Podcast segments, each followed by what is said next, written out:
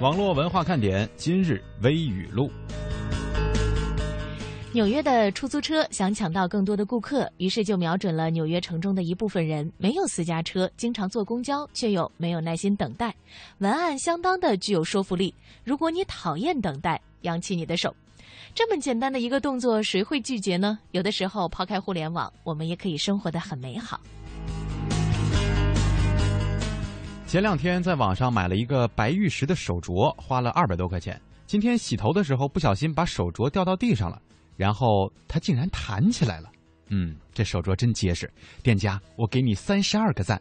还记得我们聊过的话题吗？你最后悔的网购物品？但是我敢保证，网友吴新洲买的这个绝对不后悔，因为这叫隐藏属性。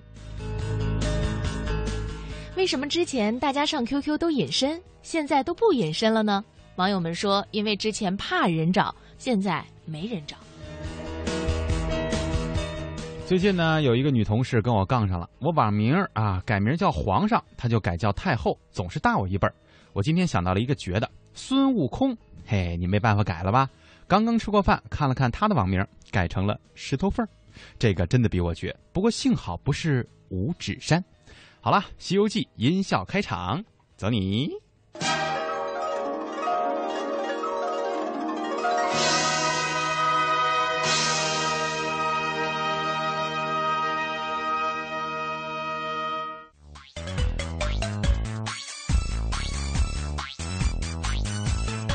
好，北京时间十五点零三分，这里是正在直播的中央人民广播电台华夏之声网络文化看点。大家好，我是蒙蒂，我是文艳。我这里呢有一个好消息，有一个坏消息，大家要先听好消息呢，还是先听坏消息呢？当然是先听好消息了。好消息呢，就是我们和大家见面的这个。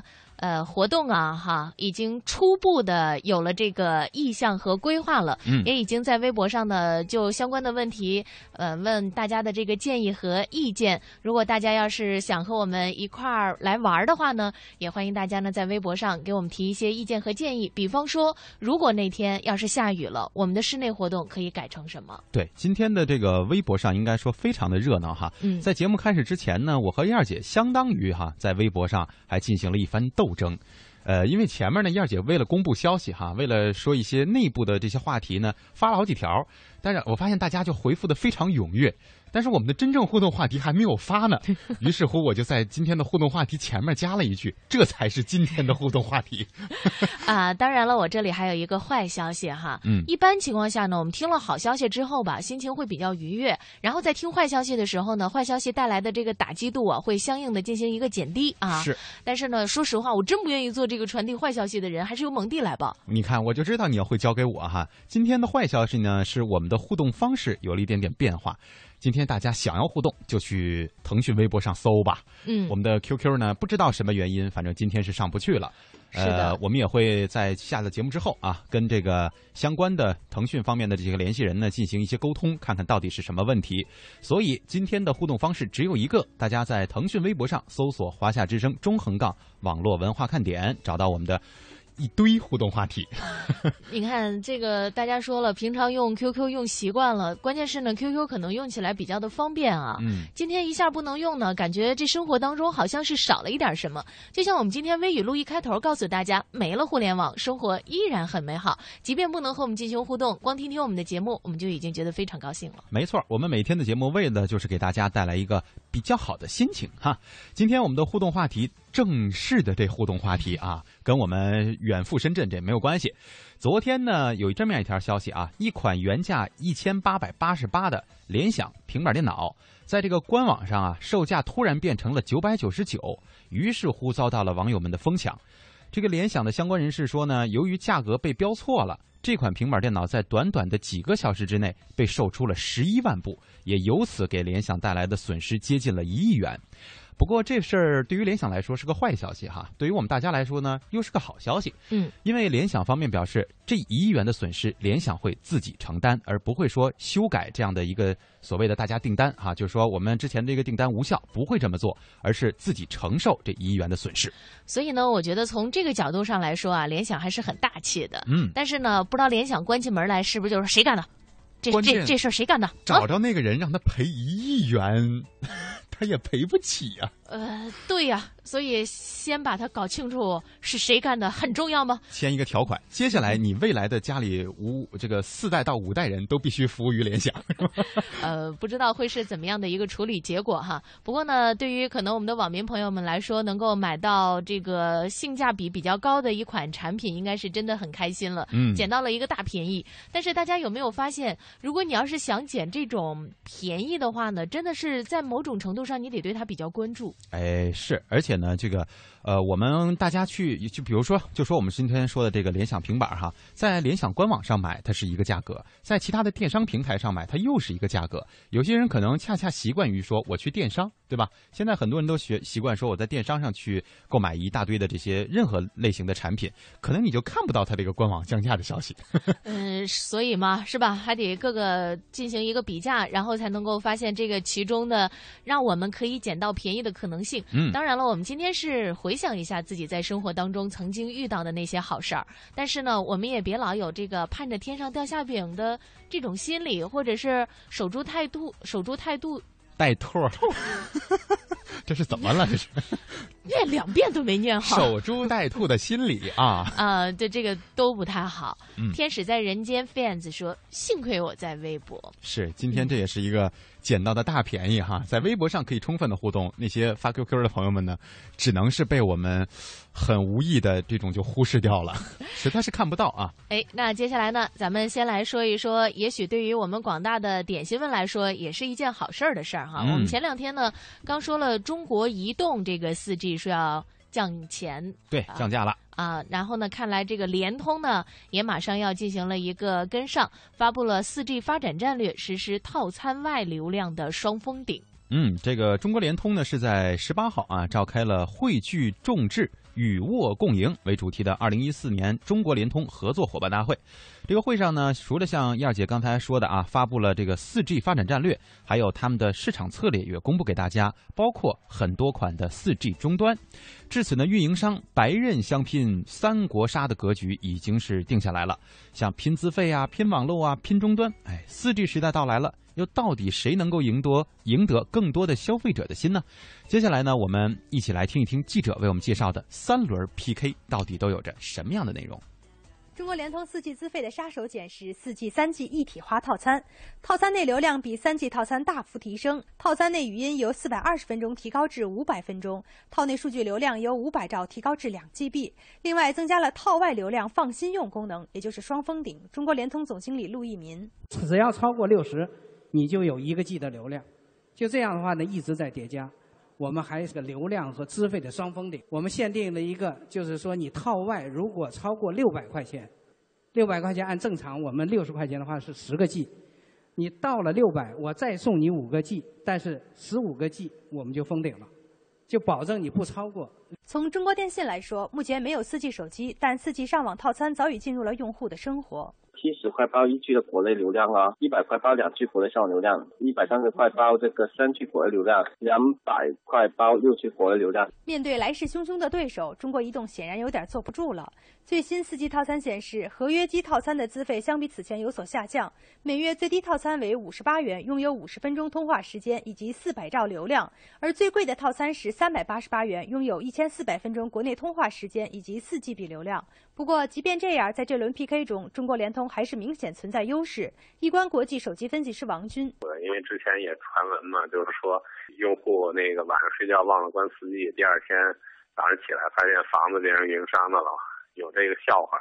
联通新发布的那个有一个就是六百元封顶，十五 G 封顶，所以说呢，那个它有这么一个封顶，应该对用户有一较大的吸引力。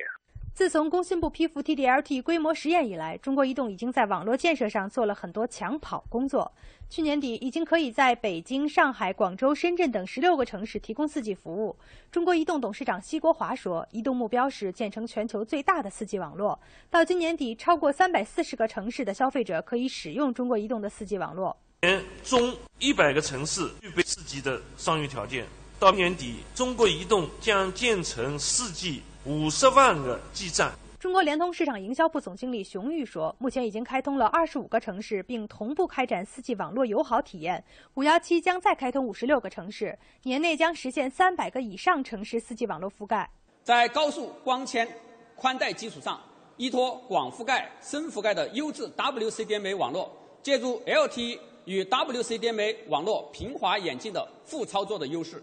打造业内最高移动宽带的峰值速率。赛迪顾问通信产业研究中心总经理陈畅评价，在这一轮竞争中，中国移动毫无争议的胜出。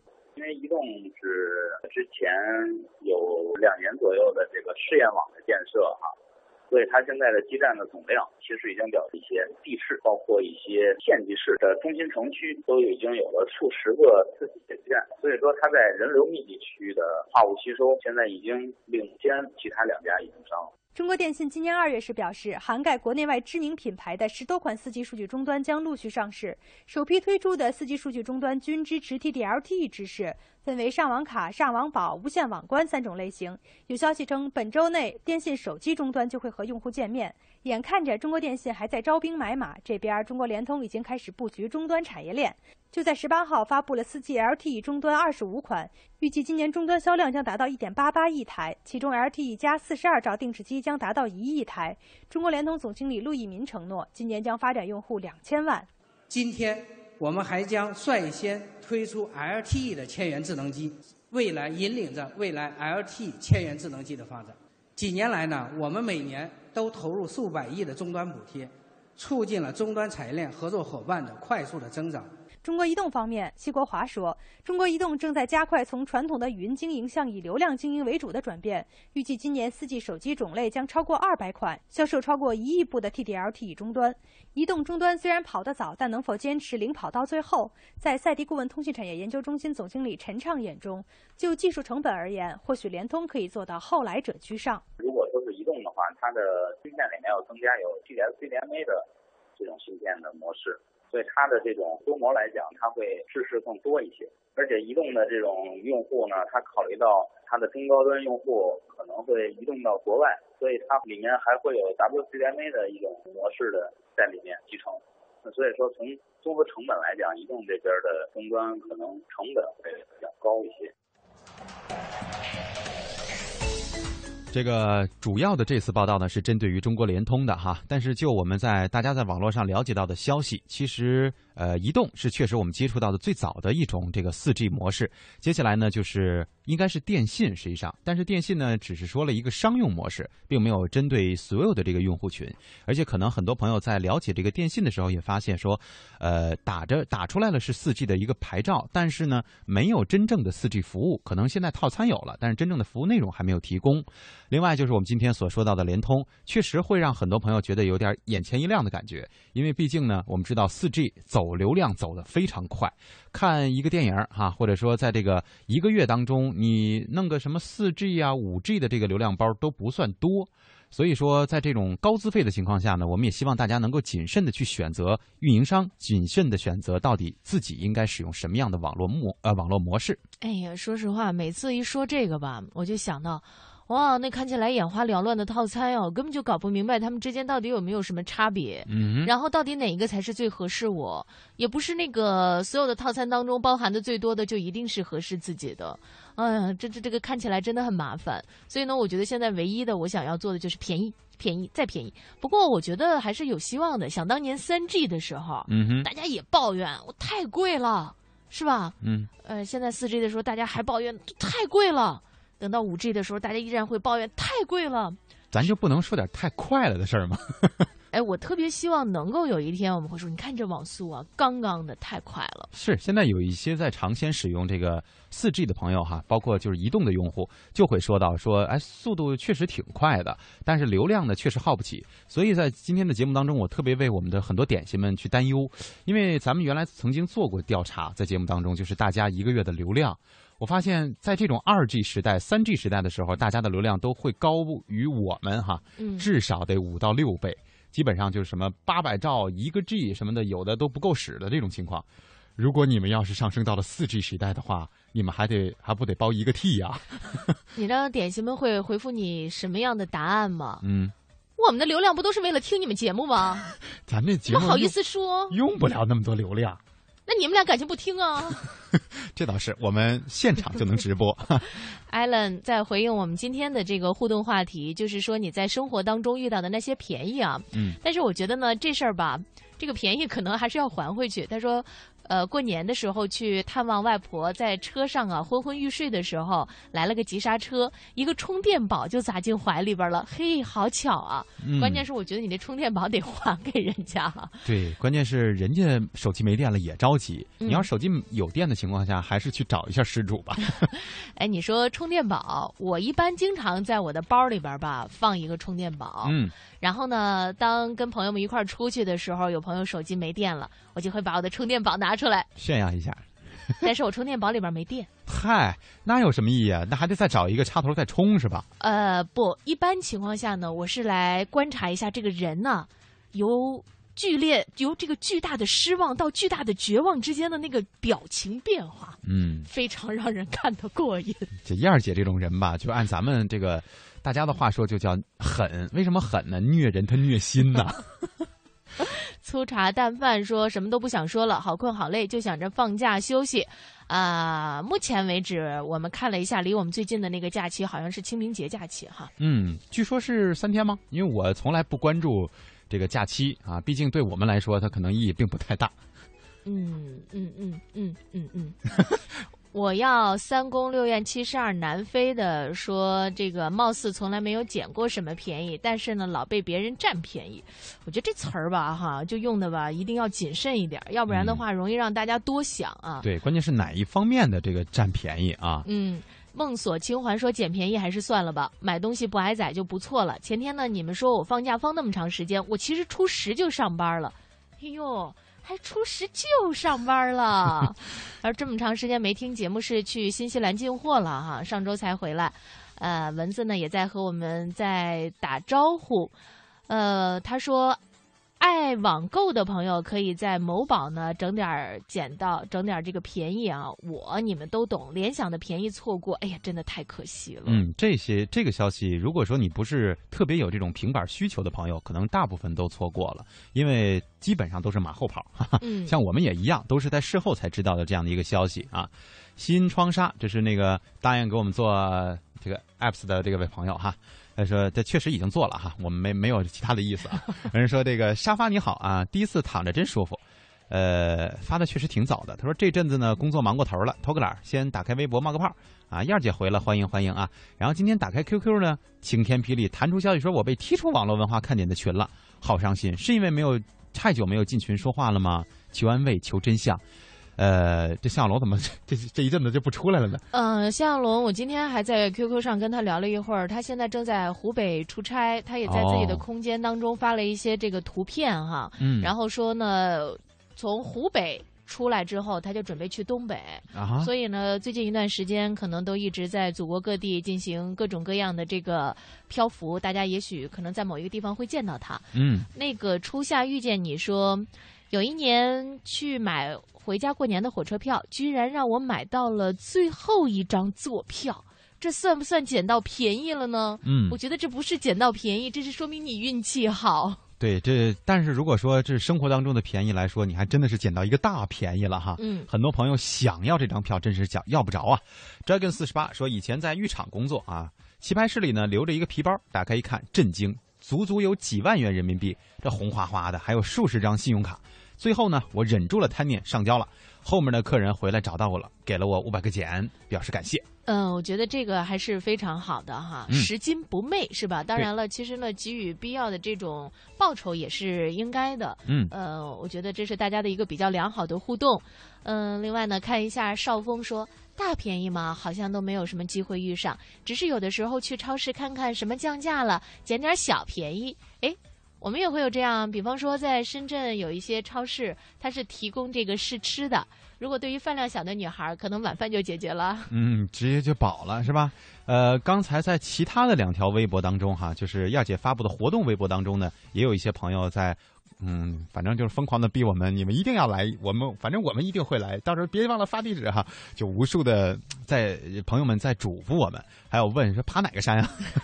嗯，昨天呢有问一下大家说爬哪个山，然后呢有朋友说前两天刚爬过梧桐山，嗯哼，呃说要不要去爬凤凰山，然后还给我们发来了他们站在山上的这个照片啊等等这样一些，我们俩都 OK 了，是不是？我们都爬过珠穆朗玛的，就这个都太小意思了。真假的呀？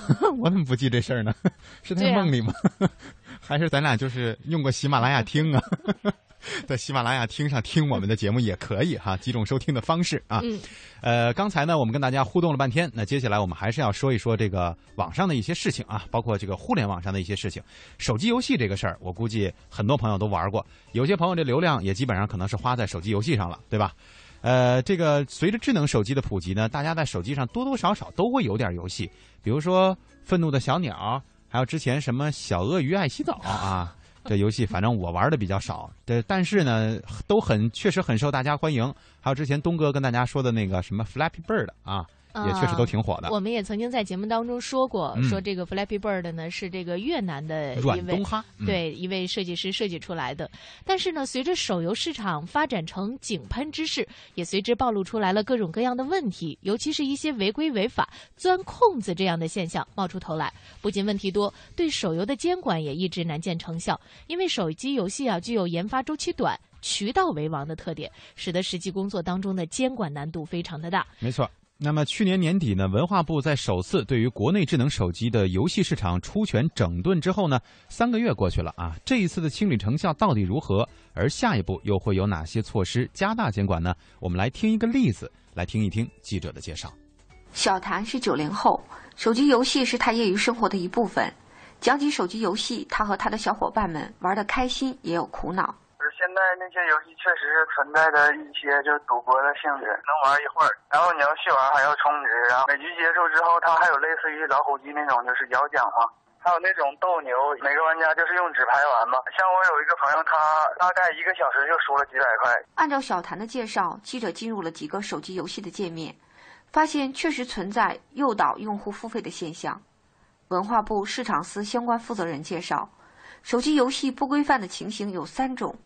一是部分手机游戏平台违规运营，含赌博的字样；二是部分手机游戏在运营的过程中，以随机抽取等偶然的方式，诱导网络用户采取投入法定货币或者虚拟货币的方式获取产品和服务。第三种情况就是部分的企业没有经过批准，擅自从事手机网络游戏的经营活动。针对这些违规违法的现象，去年底。文化部侧重对举报较多的手游进行了集中的整治。被点名的二十七家手游平台或者企业当中啊，有二十家在规定的时限内完成了这个相应的整改，并且提交了整改报告，删除了手游当中涉及宣扬、赌博等性质的这个字样，取消了相应的这个随机抽取活动。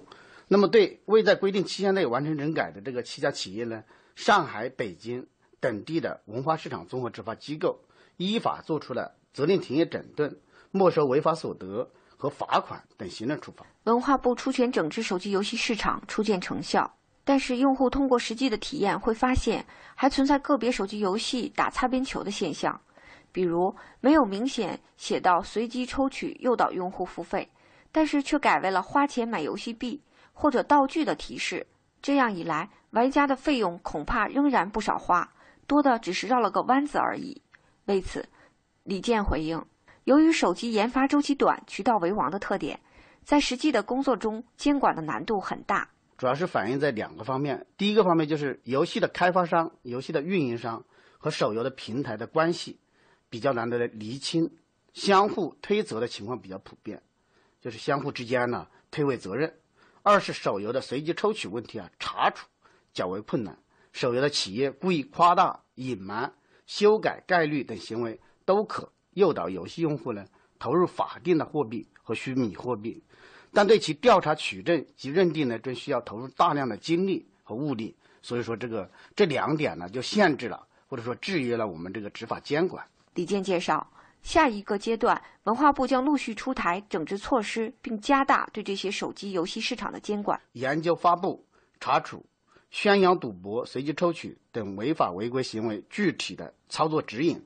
这个主要是指导地方上的执法队伍去进行执法，分批发布宣扬赌博、低俗宣传推广等违法文化活动的黑名单，发布各地查处的典型案例，加强社会舆论监督。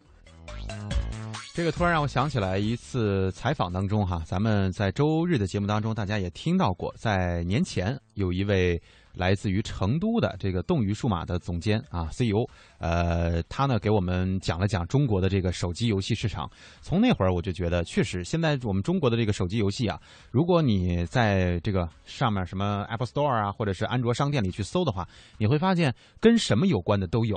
然后跟什么形式相关的也都有，比如说什么卡牌式的，什么即时战略型的哈，就各种各样的，而且层出不穷，日益日新月异啊，每天都有新的玩法，每天都有新的产品出现，确实会让我们大家产生一种我到底选哪个好，或者说我到底该不该玩的这样的心态，所以也希望我们从。监管这层方面啊，就能够做到说，呃，限制一些低俗的、不良的，或者说带有不良目的的这些手机游戏软件进入到我们的视野当中来。嗯，或者是建立一个非常通畅的举报平台，嗯，可以让我们的网友呢进行一个发现，然后进行一个及时的举报。要不然的话，单靠这些监管人员的话，我觉得那力量一定相对来说会比较的小。是。新窗纱，我想提醒你一下，我们的这个活动初步时间是定在四月十九号，哈。啊，大家先不要着急，这个星期五就请假。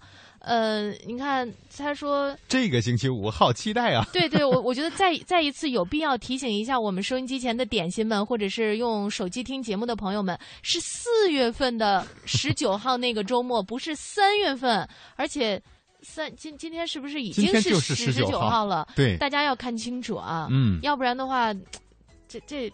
你上哪儿去找我们去？真的对，关键我们好像是我们的信誉就丢失了。其实我们也没干啥，对。蚊子在回复我们手游的这个事儿，他说手游啊，真是暗上暗藏杀机。春节期间呢，手机给了小蚊子玩了下，小蚊子又是谁？他说结果呢给停机了，查了一下清单，欠费二百多，全是游戏的付费。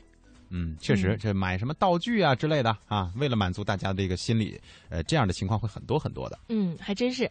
白板说说起小便宜啊，我一般就是看到好看的衣服、鞋子等，先忍忍忍忍忍，等到换季的时候再大打出手，大打出手哈，这样呢可以省下一把钱。嗯，这个是属于会过，这不叫捡便宜啊。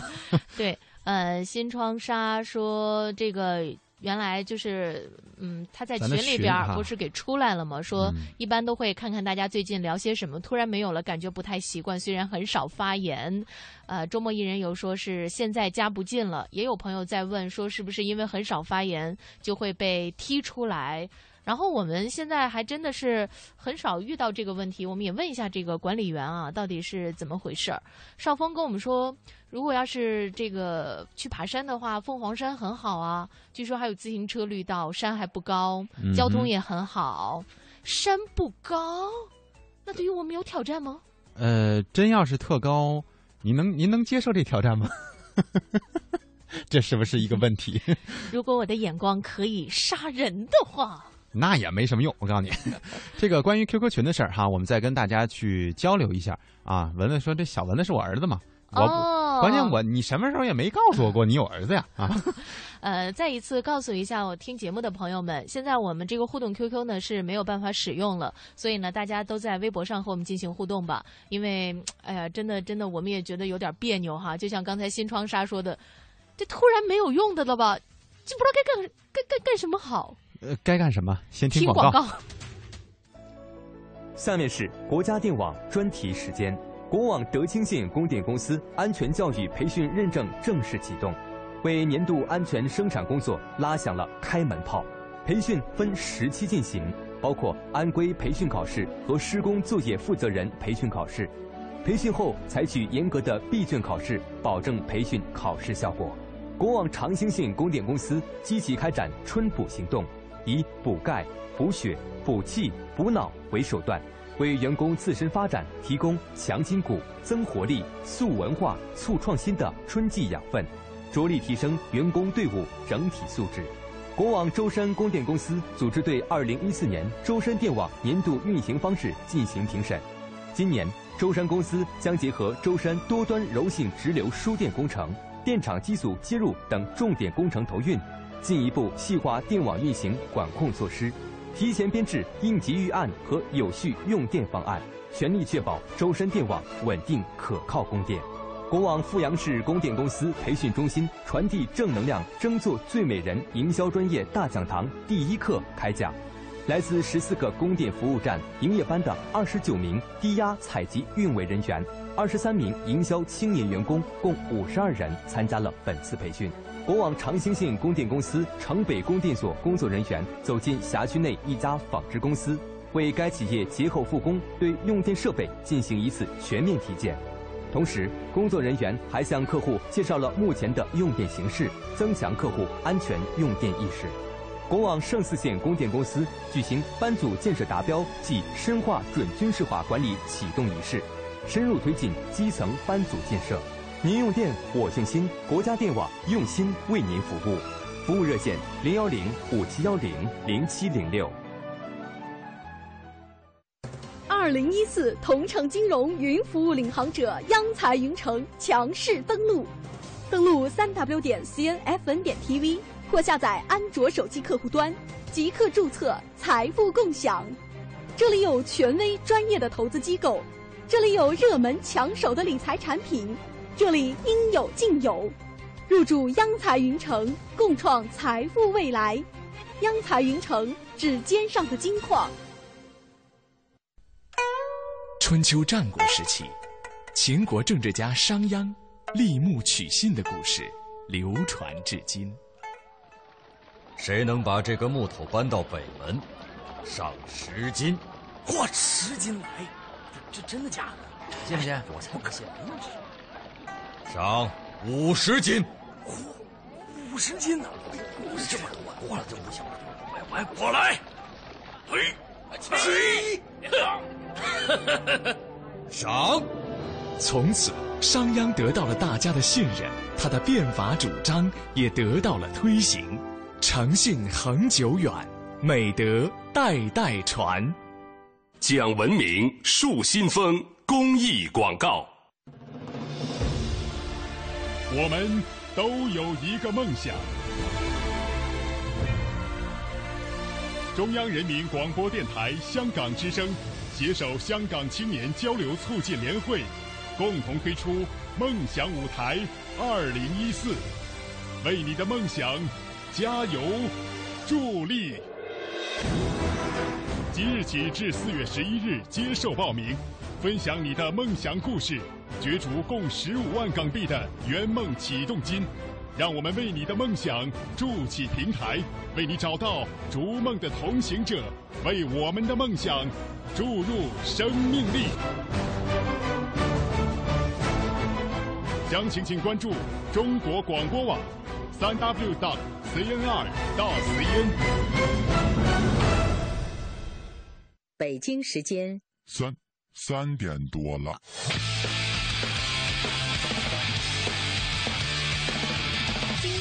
发型，期待三点钟来临，准时打开收音机，转到华夏听 IP，听一听啊，听一听。我的老板够义气，上班犯懒偷偷听，身边同事笑嘻嘻，大事小事天下事，今天心情真开心。网络热点在这里，黄金热姐我爱你。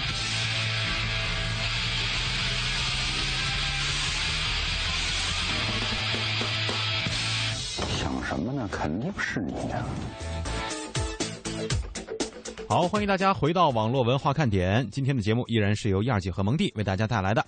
我们这个互动话题五花八门哈，这个说手游的，说这个我们的活动的，说我们今天的这个主要的互动话题哈，捡便宜这事儿的哈，谁样什么样的都有，还有说群的，分别说一说吧。周末一人游给大家给大家一些建议啊，说玩这个手游，建议把游戏的发送短信。和打电话的权限都要用那种安全软件去限制一下，其他的软件也都一样。说玩手机啊也是需要讲究的。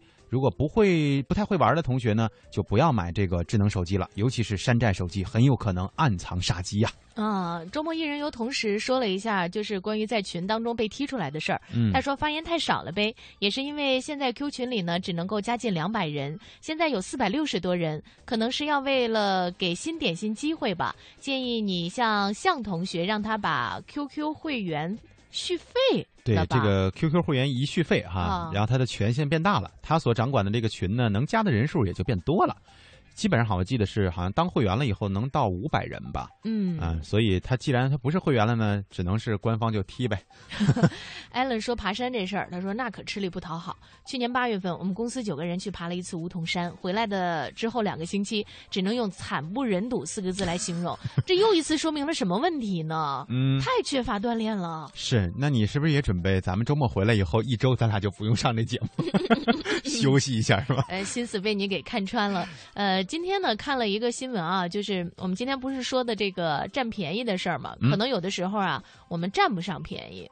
然后还会被坑，那个时候应该怎么办哈？英国有一个男子在网上买这个 PS 三被嗯骗了，游戏机，是个假的。嗯哼然后呢，他就特别生气，他就持续的给那个买家呀发短信，给那买家发了两本儿，应该是莎士比亚全集，总共应该是一万七千多字，啊哈，还是说比这个数还要大一些哈？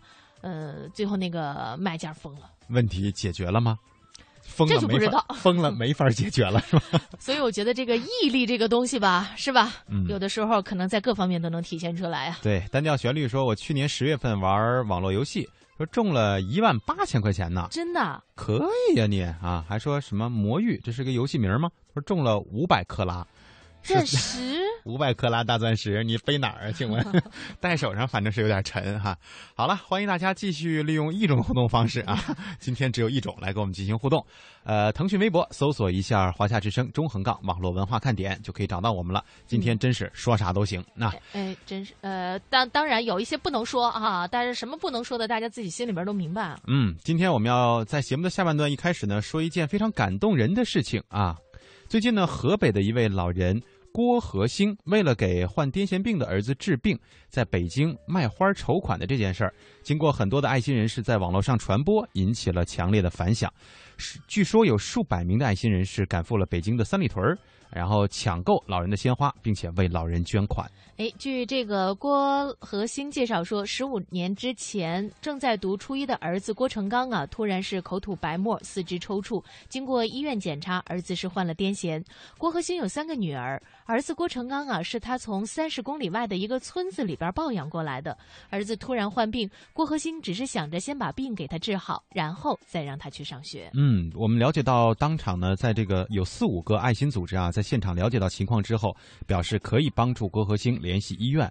还有一位姓王的女士，在卖花老人爱心群的这个微信群当中，向好友介绍着现场的情况，与好友商量着筹钱的这个步骤。而根据我们最新得到的这个消息呢，老人的这个呃，据说好像手术经费需要大概十八万元啊。嗯通过呃多方面的不同的努力，确实好像这笔费用已经解可以被解决了。所以我觉得嗯网友们的这个爱心和力量是非常大的，因为网友的群体很大。如果我们每一个人呢，只用献出很小的一份爱心，但是这些小小的爱心汇聚在一起，就是一个大大的爱心了，就会支撑起这样的一个家庭，或者是说救助这样的一个呃患病的孩子，是吧？嗯能够让我们的这个孩子重新获得健康，是一件特别好的事儿。没错，而且从另外一个方面，从我们互联网的角度上来讲，这也是一种微传播的方式，而且传播的是积极的正能量。经常呢，我们会看到很多所谓的这个传播的内容啊，有些是假的。有些是为了营造这个网络上的舆论去刻意写出来的，但是这次的这个事件呢，经过大家的调查，经过大家的现场的取证和呃一些了解吧，确实也引起了很多的轰动。包括我记得有些朋友，我们媒体圈的朋友哈，去现场看了以后说，这个在整个的现场，大家不是去那儿去献爱心了吗？去了解情况了吗？呃，三里屯这个派出所的警察在旁边为大家去维持了一个很好的秩序，让大家去给这个老人去多多的，比如说买他的花儿也好哈，帮他去捐款也好。呃，另外一方面，我们从老人本身来看，这个老人他的这个儿子是抱养过来的，嗯，并非是他本人生的儿子，所以从这一方面也确实说说明了一个人性上的一种不同嘛，对吧？对我们对于这个人和人之间的这种爱的理解，确实也会引起这次的事件会引起我们很多人的关注。所以我觉得，当我们在网络当中看到这样的一些内容的时候，都会觉得心里边有了那么一种非常温暖的感受，嗯也会让我们相信这个世界上一定会有更多更美好的前景在等待着我们。当然，有的时候我们可能也会在街上遇到一些假的哈，这个时候呢，也需要大家来提高自己的这个。辨别能力，比方说，我一直在想，有的时候我就会在路边看到有人说钱包丢了，然后呢，给给两块钱，然后买个馒头吃之类的。嗯，我就在想，他们从哪儿找到的粉笔呢？对，包括有一些这个旅行者哈，打扮成那种户外的爱心呃户户外的爱好者的那种范儿哈，那种装备，然后一看他哟，这装备挺不错的哈。因为有些朋友了解那些，就会发现，就我们的好像点心群里有很多朋友喜欢户外，什么一件这个冲锋衣大概需要至少两千块钱。一个包一个手杖至少需要多少钱？然后我们就在有时候我就在路过的时候我在想，呃，你不可以把手杖卖掉吗？对啊就是如果说真的是特别着急筹钱的话，为什么要坐在这儿等着大家一块钱一块钱的给你呢？去施舍给你呢？所以有的时候，其实我们凭借这个常理、正常的逻辑来判断呀，你应该就不会去受骗。是我们不说在咱们在生活当中占便宜，咱们起码呢被别让别人把咱们这个便宜给占了去就 OK 了。嗯，呃，不过雷凌红呢，他说昨天呀。早上九点，他在京东商城抢了两台，是不是联想的那个 对对对，九百九十九块钱的那个 Pad？啊相当于就是原价买了两部嘛，啊，确实还挺值的。真的挺值的，我们都很羡慕你。嗯呃，不过王芳和妖孽只在夜里哭说，真的真的都没有占过什么便宜耶。对这个占便宜的事儿呢，不是我们盼来的，是吧？这个淡淡的忧伤说：“燕儿姐，我跟你的想法是一样的，他们的粉笔哪来的？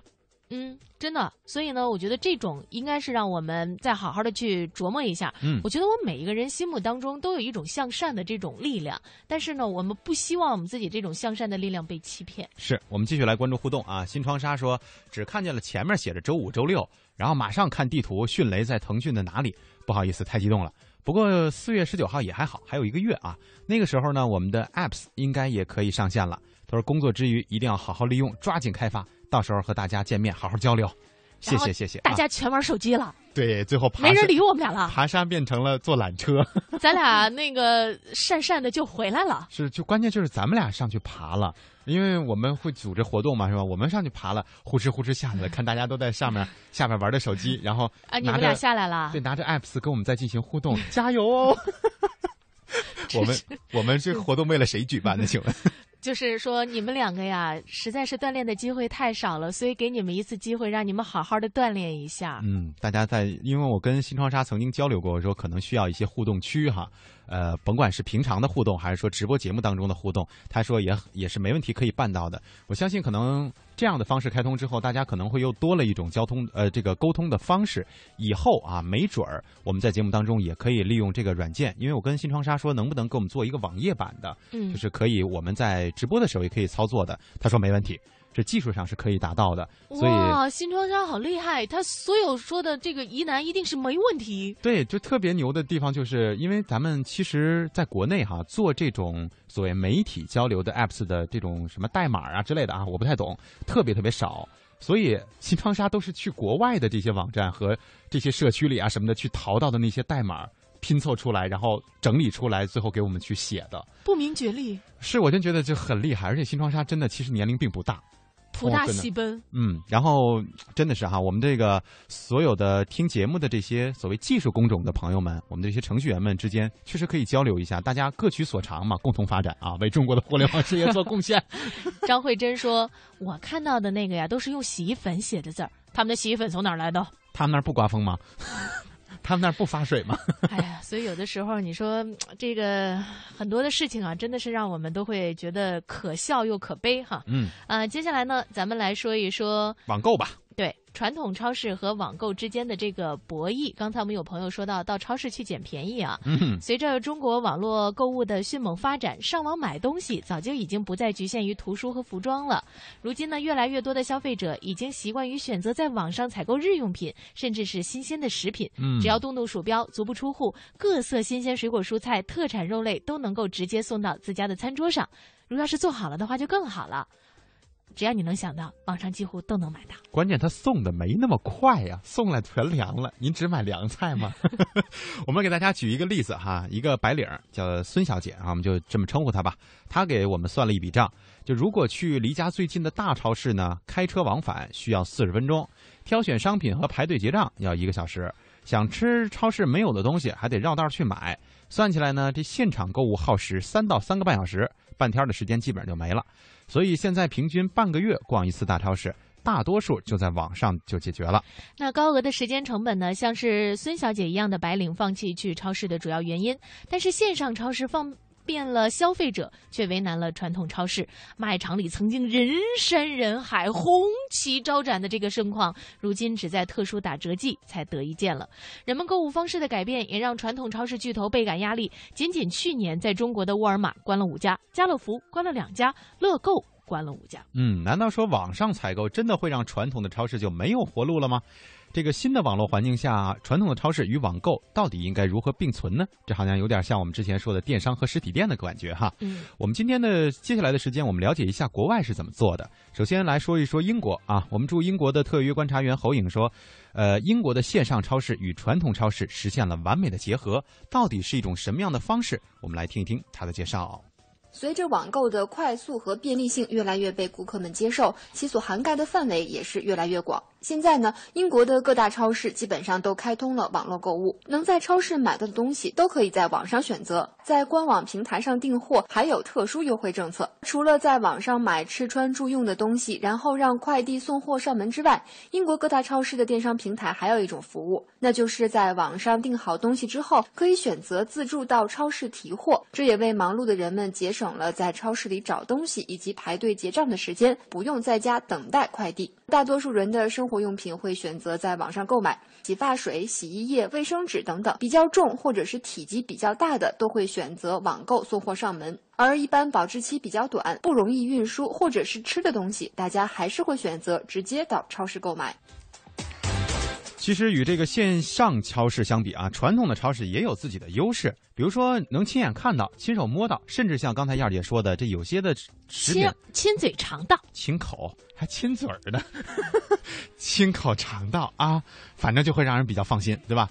哎，行行，别纠结了啊，燕姐不哭啊。所以说，有些国家这个超市啊，如果做不到线上线下的完美配合呢，两者还会进行激烈的 PK。这个澳大利亚的特约观察员刘觉他说呢。呃，澳大利亚兴起了线上超市，为打消消费者的顾虑，也提供了很多的这种个性化的服务。他们到底是怎么做的呢？我们来听一听他的介绍吧。在澳大利亚呀，有越来越多的人呢开始使用网络购物来购买日用品。他可以随时随地的一天二十四小时、一周七天的任何一个时间去买东西，并且呢，在澳大利亚超市里头的网络购物呢，提供一些个性化的服务。比如说，你跟他说我想要最好的香蕉，绿色的香蕉，他就会帮你找一个专门的。食品购物方面的助手，帮你选择什么样的绿色的香蕉符合你的期望的价位和你希望的质量。在澳大利亚的网上购物呢，你买的越多，相应的这个物流的成本就会越低，并且呢，你还可以在网上买好了之后，到店里头呢去按时去拿。这样子的话呢，你的这个物流的成本就非常低了。每次呢，大概付两到三块钱就可以直接从你所指定的超市里头把物品给取回家。据上个月最新的调查吧，在整个英国的购物群体中有百分之五十二的人是利用互联网在网上进行日常用品购物的，而相比之下呢，只有百。百分之三十五的澳大利亚人呢是在网上购物来买日用品。总体来看的话呢，澳大利亚在很多英联邦国家来说呢，还是相对的保守一点，但是这个发展的速度也是相当快。看一下日本啊，日本这个网购群体啊也挺大的，不仅年轻人，很多行动不便的老人家也成为网络市场的常客。为了更好的吸引客户呢，电商会尽最大的努力为消费者提供购物便利。我们来听一下，呃，日本特约观察员黄学清为我们带来的介绍。日本最大的购物网站是乐天市场，有八千多万会员，是日本人口的百分之六十五左右。网上商店从小小的针线到汽车、房屋，应有尽有。日本大型的连锁超市呢，一般都有自己的网上超市，购买一千五百日元以上的商品可以免费送货。我经常在伊藤洋华堂的超市里看到店员拿着订单，推着购物车，认真的挑选商品，送货也非常仔细。冷冻食品呢会放在冷冻箱里运送，玉碎的东西呢会用泡沫包装好。在日本，网购不仅仅是中青年人的天下，很多老年人去商店购物呢，已经不是那么轻松了。他们也学会了到网上超市购物。日本的零售业巨头们看到这个庞大的市场，正在准备为扩大网购业务提供新的服务。比如 Seven Eleven 计划，消费者在他的网上超市或旗下的百货店等购买的商品呢，将会被运到就近的 Seven Eleven 便利店，消费者可以选择自己直接到便利店去取货。说白了啊，这个线上超市和实体超市就跟我们刚才说的这个线上的电商平台和实体店一样啊，是同样的经营模式。只不过呢，可能因为超市里的商品种类比较丰富嘛，所以可能面临的和或者说涉及的问题会更多一些。呃，我们也。并在此并不推荐大家利用哪种方式，因为毕竟呢，我在网上，比如说什么大家提到的某宝哈，也看到过近期推出的一系列活动，都是什么新鲜食材啊，什么哪哪哪个大洋洲啊，什么这州那州的空运哈，说的反正这个噱头都挺大的，但是我从来没试过，因为没有时间做饭呢。嗯，当然了，其实关于这个 O to O，也就是线上和线下的结合呢，也会是未来生活的一个。呃，主流，我们也会在明天的节目当中呢，做一个案例分析，来讲一讲黄金的这个 O to O，是吧？因为我们原来觉得黄金这个东西吧，实在是买一件儿吧，也得咬牙跺脚很长日子呢。是啊，算大件了。呃，一般情况下，我们在网上，比方说你花个三五十块钱买件衣服，你买了不喜欢了，顶多也就也就算了，是不是？但是你要买一件黄金。你你不喜欢了就算了，我觉得一般人可能没那底气吧。哎，是他就算算了，他也是他去退去了，他不会就不要了哈。嗯，雷林红说他觉得联想这个事儿啊，应该是营销手段的成分比较大。他说那配置呢，应该差不多就值一千块钱左右。他说损失接近一亿元也不太可能吧？他觉得像联想炒作，抢了两台，我已经一千一百元的价格转手了。这还挺挺有经销思路的哈。不过他说这一点，虽然我们没有。就就是他的这个话也没有经过证实啊，只是他的一种猜测。但是会让我们觉得很欣慰的就是，大家现在看待互联网事件的这个时候呢，可能会有更多更冷静的思考了，而不仅仅是说看到他这个，哎呦便宜了，哎呦捡到这个大便宜了，捡的这个价格低了。现在大家可能会想，这幕后到底是什么样的成分？会有几种因素、几种情况存在？所以你说这商家吧，就怕这种又懂行，嗯，又会捡便宜，对，然后就。就赚你钱，怎么的，是吧？呃，这个零点说来了来了，终于有时间偷一下懒来冒泡了。其实说到偷懒这事儿呢，我今天啊，在这个热热门的这个排行当中看到了，就是关于睡觉时间的这个事儿。嗯，然后想告诉大家的说，据说在这个睡眠时间当中，媒体工作者是排的相当靠后的。就是不足呗，您的意思是说睡得特别少呗？嗯，哎，太正常的一件事情了。所以幸好我们是做广播的，所以我们就算是熊猫眼圈，大家也看不见啊。呃，这个梦锁清环啊，给予我们下个月的活动很大的支持，说公司的人全部放假去参加活动，哇，特别感谢。然后呢，我想跟大家再说一下，就是我们会在这个活动前一个星期啊，再次跟大家进行一个确认，嗯，因为到相应的这个互联网公司进行参观呢，大概是二十到三十，我们会采用大家报名时间的这个前后顺序，嗯，然后第二天活动呢，就是因为有一些朋友周五啊是上班的，是吧？就可以参加。我们周六的这个活动是没有人数限制的。对对对，到时候我们会详细的再跟大家晒出微博也好哈，或者说在节目当中跟大家公布一下。对，因为现在有一些朋友说我要去，我要去，欢迎不？就是我们去哪个？关键是 特别欢迎，就是关键到时候我们再看一下这个大家的这个情况哈，确定一下到底在哪儿集合，怎么去等等这样一些。呃，另外呢，张慧珍说时间咋这么快？就五十分了，嗯，已经是五十四分了。对，就今天我们还就一种互动方式呢，要两种，我觉得可能过得更快一点哈。高小云问了一下，说好奇燕儿姐用那夸张的声音说话的时候，面部表情是怎样的？她刚才燕儿姐说你的这段这个留言的时候，我看了看，除了这个眼珠外爆之外，他也没什么太特别的，但是表情还是很嗨、很嗨的这种状态哈。就是很高兴啊，因为在节目当中能够和大家进行这种交流，一直都是特别让人快乐的一件事儿，而且这种快乐呢会持续发酵。就是等我们俩下了节目之后，下一班的主持人一般都会说：“哟，怎么今天你们俩这么高兴啊？”对，一般他们都很诧异于我们两个人这种状态，我们就会告诉他们，呵 呵这就是节目带来的效果。呃，所以呢，咱们今天的节目到这里是不是也要跟大家说一声再会了？嗯，呃，在这个再会之前呢，我想告诉一下大家，对于好朋友哈，真朋友是怎么进行定义的？嗯，就是所谓的这个真朋友啊，就是无论他在哪儿，你跟他说我请你吃饭，他都能来。那肯定啊，我觉得那不一定是真朋友，他也来。你你你你突然说一句你请我吃饭，我也得去啊。这咱俩不见得就真的是好朋友啊。对啊，你看北京啊，有很多的这个好吃的，什么糖葫芦啊、煎饼果子呀，这也叫请吃饭了。嗨，原来是这样，五毛以下随便挑哈。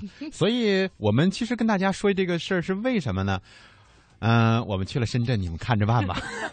没有没有，就是大家已经表现出了很大的这个热情了。嗯我们现在就觉得特别特别的感动，然后就想的再把这个活动啊仔细的再策划一下，然后争取到时候呢我们能够顺利的进行。对说实话，这也是网络文化看点自打开播以来的第一次呃这个落地活动落地活动。然后呢，我们也没有什么经验，是吧？对，所以希望啊，我们和大家能够，当然了，肯定是开开心的，我不信还能打起来。呃 大家会觉得你们俩上节目 这种口气，我们就就就悲剧了啊！好了，今天的节目跟大家说一声再见，然后我们下了节目之后呢，会赶紧去解决一下另外一种互动方式的这个问题。希望明天我们只是说希望哈，因为也不敢保证，因为毕竟不是我们自己开通的这个嘛。希望明天我们的互动方式能够恢复正常。呃，明天再会吧，明天星期四，嗯，拜拜再。见。